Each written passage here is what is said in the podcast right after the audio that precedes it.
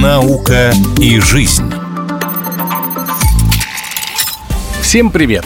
Вы слушаете программу «Наука и жизнь». С вами Егор Волгин. Думаю, многие из нас смотрели мультфильм «Валли». В нем маленький робот-уборщик остался на нашей планете разгребать результаты бессовестного обращения человечества со своей планетой, в то время как люди покинули Землю до тех пор, пока экологическая ситуация дома не наладится.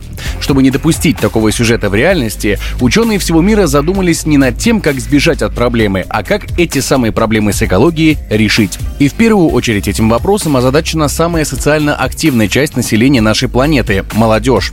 И чтобы заниматься этим можно было не просто заливая картины краской, как это делают некоторые, а принося реальную пользу, существует такая вещь, как экологическое образование. Яркий его пример – Международный государственный экологический институт имени Сахарова при Белорусском государственном университете. На сегодняшний день студентами и преподавателями этого института заключено более 90 международных договоров о сотрудничестве с университетами и исследовательскими организациями из более чем 20 стран. И, конечно, отдельное место занимает занимает сотрудничество белорусской стороны с Россией в рамках союзного государства. Об этом рассказала заместитель директора по научной работе Международного государственного экологического института имени Сахарова Белорусского государственного университета, кандидат технических наук Мария Герменчук.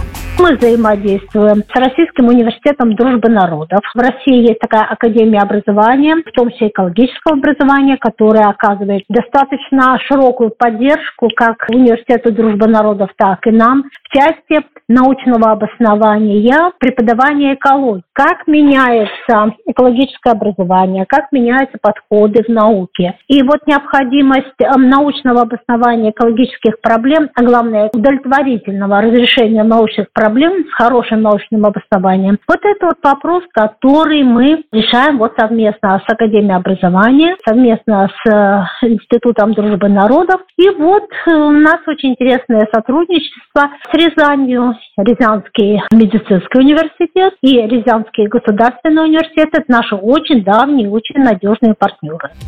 Одним из самых серьезных достижений сотрудничества российско-белорусского экологического образования стал, например, глоссарий. Если кажется, что это просто словарь терминов, то это далеко не так. Именно благодаря глоссарию Россия и Беларусь могут выстраивать контакты с людьми, занимающимися проблемами экологии по всему миру, рассказала Мария Герменчук. Несколько лет тому назад был создан такой совершенно замечательный проект, называется «Глоссарий по экологическому образованию для устойчивого развития». Когда делался этот глоссарий вместе с Российской Академией Образования. Этот глоссарий, он как раз позволил нам вести